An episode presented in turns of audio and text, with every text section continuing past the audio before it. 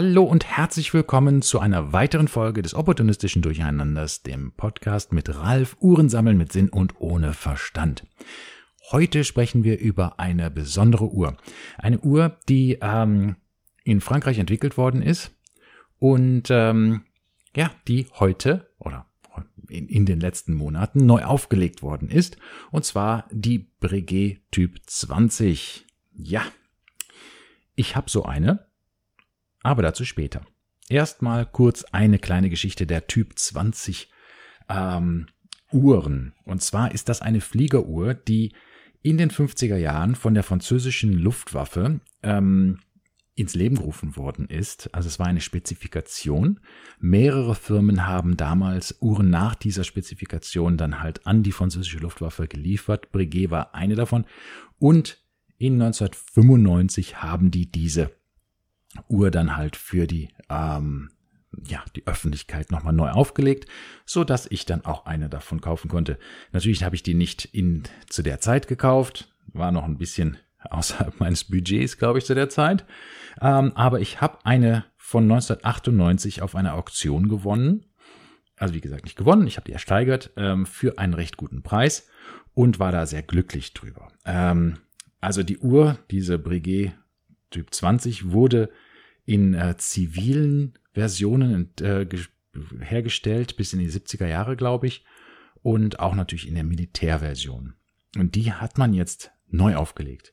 Erst nochmal weiter nochmal ein bisschen zur Geschichte. Was ist besonders an der Typ 20? Also ich kann das nur anhand von meiner Uhr jetzt mal ein bisschen vor, vorgeben, was, was äh, daran so besonders ist. Für mich persönlich ähm, finde ich die halt besonders interessant, weil sie als Fliegeruhr sehr, ähm, sehr ästhetisch verschnörkelt ist quasi. Äh, es hat einiges dran, was, was äh, wir von deutschen Fliegeruhren jetzt nicht so kennen, von unseren Pilotenuhren. Die sind eher sehr funktional, sehr, sehr simpel und, und klar gehalten. Äh, Größe, Ablesbarkeit, all das steht also weitaus höher auf der Prioritätenliste als zum Beispiel irgendwie das ästhetische Empfinden. Und ich denke, da hat diese Typ 20 Spezifikation ja einen, einen kleinen Vorteil, weil diese Uhren halt einfach sehr, sehr schön aussehen. Ähm, meine in diesem Fall hat einen etwas größeren, ich glaube, das war die Spezifikation, einen größeren Minutenzähler, Totalisator auf 3 Uhr. Auf der linken Seite auf 9 Uhr ist die äh, laufende Sekunde. Dann haben wir auf 6 Uhr den Stundenzähler, den Stundentotalisator. Der Minutentotalisator auf 3 hat so eine äh, etwas eine zwiebelförmige förmige, ähm, äh, Hand. Der Sekundenzeiger hat so einen kleinen Lollipop, äh, ja, Lollipop-Zeiger. Und dann haben wir auf der äh, 9 Uhr auf der laufenden Sekunde einen sehr dünnen Nadelzeiger nur. Genau den gleichen, wie den wir auch auf der auf der äh, auf den Stundentotalisator auf 6 Uhr haben. Kein Datum. Diese Uhr ist ohne Datum ausgeliefert worden. Es gibt wohl auch welche mit Datum. Aber ich habe die Version 3800 ST. Das ist die ähm, Breguet Typ 20 Aeronavale. Aeronavale. Okay, also der Luftwaffe, der französischen Luftwaffe. Um, ähm, und natürlich haben wir hier das Breguet typische ähm, ja, wie sagt man das, das Gehäuse an der Seite, diese, diese Münzeingravierungen, die man da hat und natürlich eine Taucher, ähm, Taucher ich Lünette hier, die einseitig drehbar ist. Man hört das sehr, sehr schön hier, hoffe ich, übers Mikrofon. Ja. Und ähm, ja, ist eine sehr, sehr schöne Uhr, die mag ich sehr gerne. Was besonders an dieser Uhr ist, ist, dass es eine, einen, ein Flyback-Chronograph ist. Und warum war das wichtig damals für die ähm, Luftwaffe? Ähm, dass man ein Flyback-Chronograph hat. Also ein Flyback-Chronograph ist, dass man also die obere, den oberen Drücker drückt, der startet und stoppt den Chronographen und der untere Drücker setzt ihn zurück. Also im normalen Betrieb merkt man davon fast gar nichts, dass es ein Flyback-Chronograph ist, sondern das ist nur, wenn man während er läuft auf den unteren Drücker drückt, wird der werden alle Anzeigen zurückgesetzt, während der Chronograph weiterläuft. Äh, warum macht man das? Ähm, man könnte das natürlich wie bei normalen Chronographen auch einfach Stopp, rücksetzen, wieder starten. Ähm, aber bei für, zum Fliegen, wenn man an Wegpunkte sekundengenau sich halten muss und man einen Wegpunkt gerade erreicht hat, da man ja relativ schnell unterwegs ist, dann auf den Rückstellknopf drückt, weiß man genau, ohne irgendwelche Verluste von Stopp, Zurücksetzen, wieder starten, ähm, wie viele Sekunden man wieder ähm, unterwegs ist von genau diesem Wegpunkt ab. Also das heißt, man hat drei Arbeitsschritte in einen quasi reduziert. Sehr angenehm. Ist eine interessante Komplikation. Äh, ich hatte vorher noch keinen Flyback-Chronograph und äh, habe mich sehr gefreut über diese Uhr. Ja. Ähm, die ist 39 Millimeter im Durchmesser und 14,4 Millimeter hoch. Das hört sich jetzt erstmal sehr viel an, aber dadurch, dass ähm, die Lünette und weitergehend der äh, das Saphirglas halt ähm, so stark gewölbt ist, trägt sich das sehr, sehr viel flacher. Also das Gehäuse, die Gehäuseseiten sind etwas flacher gehalten und daher ist das eine Uhr, die sich nicht so, äh, nicht trägt wie 14 Millimeter hoch. Ähm, der Gehäuseboden ist geschlossen. Er hat diese schöne ähm, äh, Gravieren, Gravierungen drauf von, von, von Breguet, die ich sehr, sehr schön finde. Der Bandanschluss ist, äh, ich glaube, wenn ich mich da nicht vertue, 21 Millimeter, was ich immer ein bisschen schade finde, dass man sich da nicht auf die 20 oder 22 einigen konnte, sondern unbedingt 21 Millimeter haben musste. Ja, aber naja, gut. Es gibt Gott sei Dank jetzt genug äh, 21 Millimeter Bänder zum Auswechseln. Ja, also das ist also meine. Die Bandanstöße, also die, die, die, ja, äh, die Bandanstöße sind auch sehr nah dran an der Uhr. Das heißt, die 39 Millimeter tragen sich auch nicht größer als 39 Millimeter, sondern wirklich sehr, sehr, sehr, sehr eher kleiner, sage ich mal. Also es ist eine, eine Uhr, die absolut im Bereich 38, 39 Millimeter sich trägt obwohl sie halt auch 39 mm ist. Jetzt ist die Uhr allerdings Ah ja, sorry, ich habe noch äh, zum, zu den Daten des, des Kalibers habe ich noch vergessen, das ist das äh, Breguet Kaliber 5802, äh, nee, 582, sorry. Ähm, das basiert auf dem äh, Lemania ähm, Uhrwerk, das Breguet hier eingebaut hat, dem Lemania 1350. Und das ist also nicht eine, eine Eigen, Eigenentwicklung, sondern das ist ein Lemania-Uhrwerk, das man dort verbaut hat. Das ist also eine der wenigen Breguet-Uhren, die kein Breguet, äh, Original-Breguet-Uhrwerk haben. Trotzdem, es ist eine Breguet durch und durch, es ist recht nett verziert, es ist ein, ein sehr schönes ähm, Uhrwerk, das man natürlich leider nur sieht, wenn man denn den Gehäusedeckel, den Gehäuseboden, sorry, ähm, abnimmt. Naja, okay, äh, was ist jetzt die neue Version? Äh, kommen wir mal zur neuen Version. Die neue Version, die jetzt dieses Jahr neu aufgelegt worden ist, kommt in zwei verschiedenen ähm, äh, verschiedenen Optionen, also in der Nation, in der, sorry, in der, Mil in, der Militärversion und in der zivilen Version. Die Unterschiede da sind, weiß ich jetzt glaube ich gar nicht so ganz genau, was die Unterschiede sind. Ich glaube, das sind unterschiedliche, ähm, ja, äh, Straps dabei oder auch die Farbe der, ich glaube, es ist die Farbe der, des, äh, der Leuchtmasse und die, ähm, die Zeiger, die haben leicht andere, andere ähm, Form. Also die Form ist jetzt so eine Dreiecksspitze bei der zivilen Version und weiterhin diese Syringe-Form, die man auch bei der alten Version hatte. Und das Uhr, äh, die, Uhr ist jetzt äh, 42 Millimeter groß der, der Typ 20 Chronograph. Beide Versionen haben ein Datum, die zivile und die Militärversion, und zwar haben die das Datum auf 4.30 Uhr. Das ist ja immer so ein bisschen die Kontroverse, wo ist das Datum und ist das da an einer guten Stelle?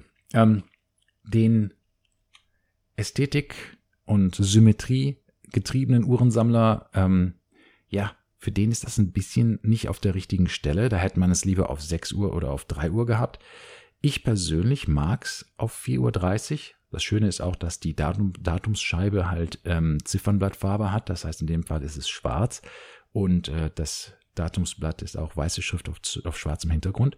Das heißt, es ist relativ nett im Hintergrund, ist quasi nur dort, wenn man es braucht und verdeckt halt auch nicht die Funktionen. Also man kann auf jeden Fall auf jedem äh, überall sehen, die die Zahlen ablief, äh, ablesen, die ähm, auf dem auf dem Ziffernblatt aufgedruckt sind.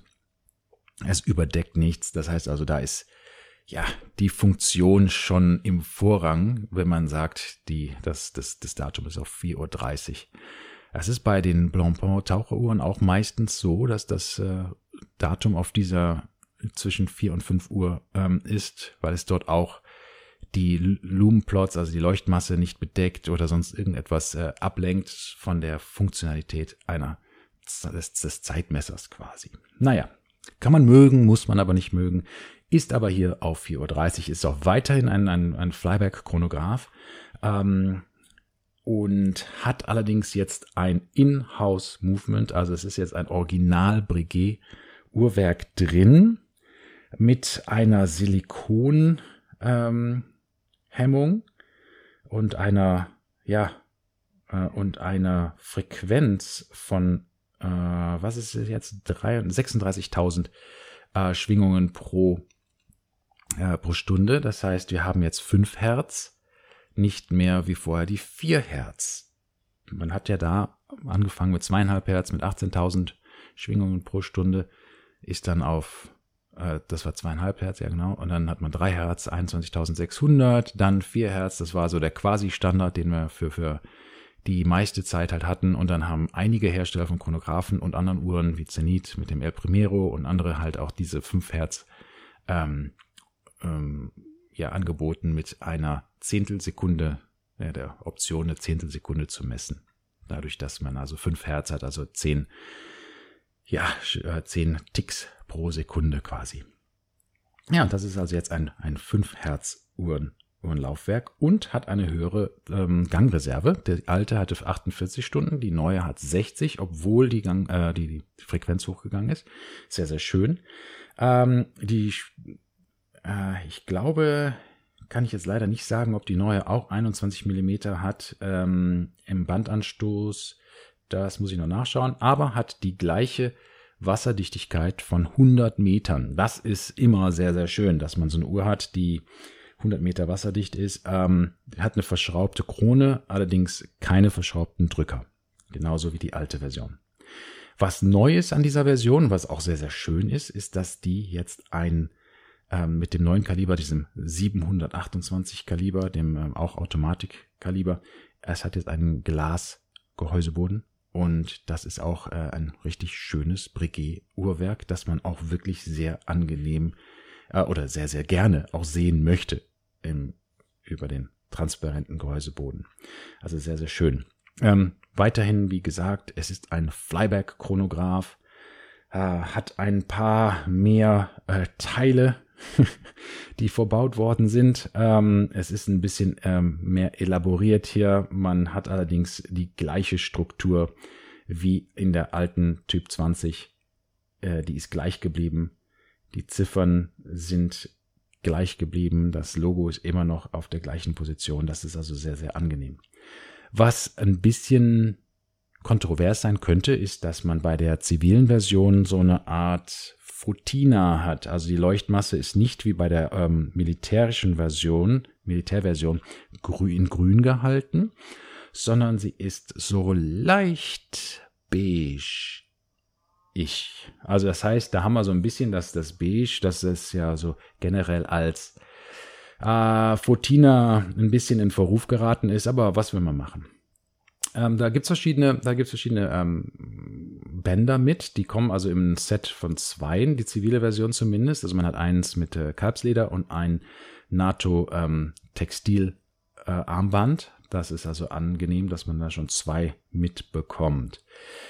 Ja, und jetzt sprechen wir über den absoluten Knaller, nämlich das ist der Preis. Der Preis ist jetzt leider ein bisschen hoch gegangen, wie so überall. Ähm, diese ja, der Preis hier, den haben wir jetzt auf, was ist das, 17.500 Schweizer Franken. Hm. Ja, wenn ich überlege, wie viel ich dann halt für meine Uhr, die damals, als ich die gesteigert habe, ja schon 20, 23 oder 24 Jahre alt war, die habe ich für knapp zweieinhalbtausend Euro, 3000 Euro, ja, so 3000 Euro ersteigert damals und dann ist ein absolut hervorragender Zustand. Ja, das ist ein großer Unterschied zu diesem Preis. Ähm, ich denke mal, wenn man jetzt die gebrauchten sich anschaut, die ähm, älteren Versionen dieser Typ 20, die ich, wie gesagt, persönlich sogar ein bisschen besser finde, weil sie nur 39 Millimeter groß sind. Obwohl die 42 mit der gleichen Höhe, das habe ich vergessen zu sagen, oder nee, ist so ein bisschen, die Dicke ist sogar runtergegangen. Die ist auf 14,1 Millimeter in der zivilen Version und ja, auch in der Militärversion 14,1 Millimeter. Das heißt, es ist ein bisschen flacher geworden und größer. Das heißt, die Uhr sollte sich sehr, sehr angenehm tragen. Ja, gut. Ist auch okay.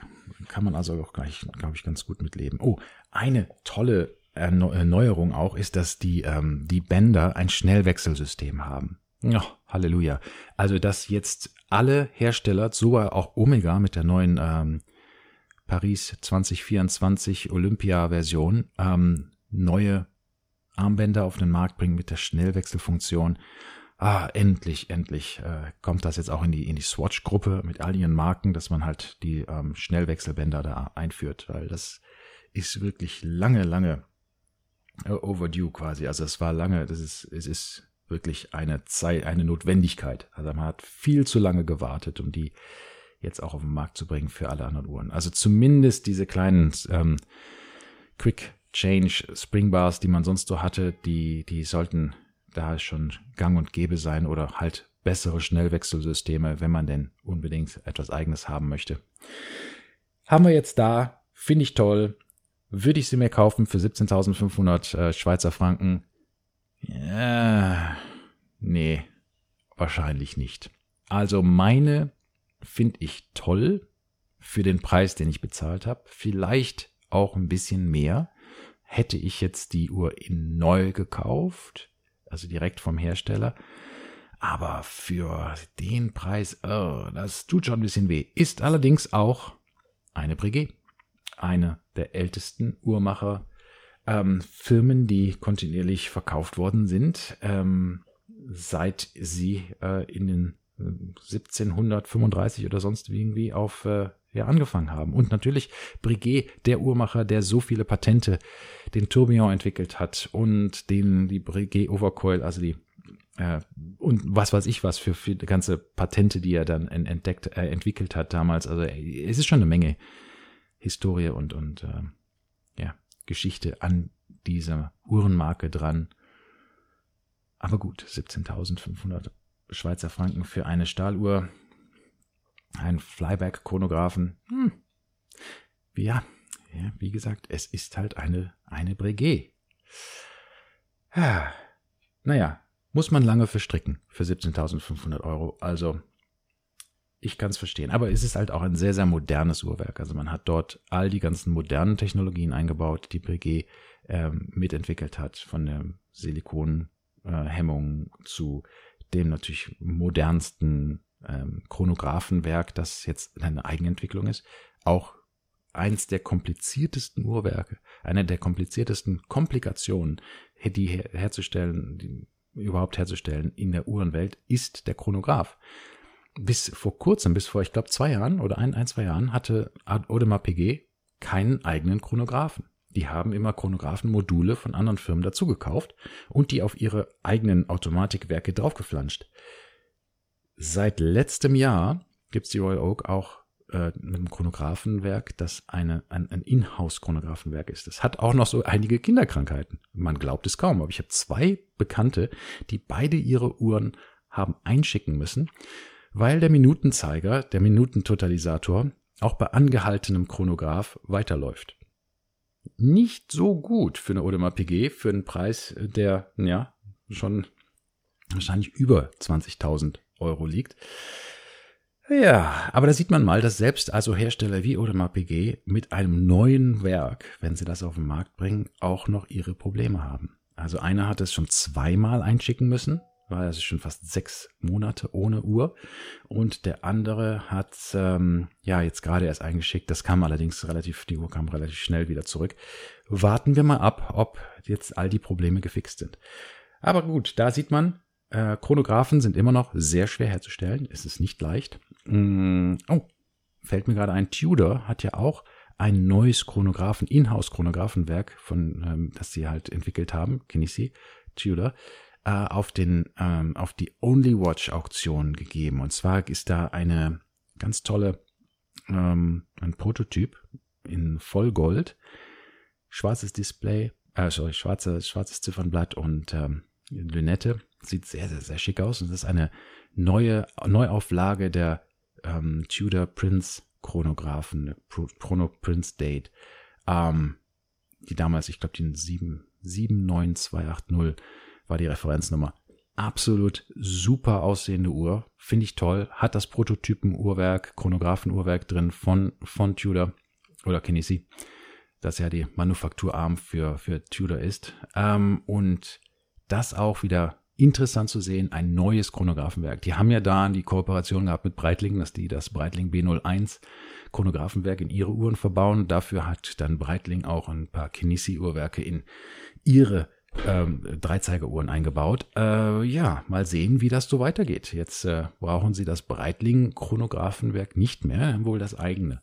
Also in der Zukunft. Wie gesagt, das ist jetzt das erste Mal, dass wir davon hören, dass es einen Tudor-Chronographen gibt und dieses Prototyp-Uhrwerk ist in dieser Uhr drin, in der Only Watch, die zur Auktion kommt am 6. oder 5. November diesen Jahres. Da werde ich mal noch eine andere ähm, Folge drüber machen. Und ja, dann sprechen wir auch noch mal ein bisschen über diese Tudor. Finde ich toll. Gut, also das war meine Chronographen-Geschichte und die Breguet Typ 20. Hoffe, ihr habt ein bisschen gelernt ähm, über die, diese Uhr und über diese Neuauflage. Ähm, und es hat euch gefallen. Wir hören uns dann demnächst wieder. Bis bald. Tschüss.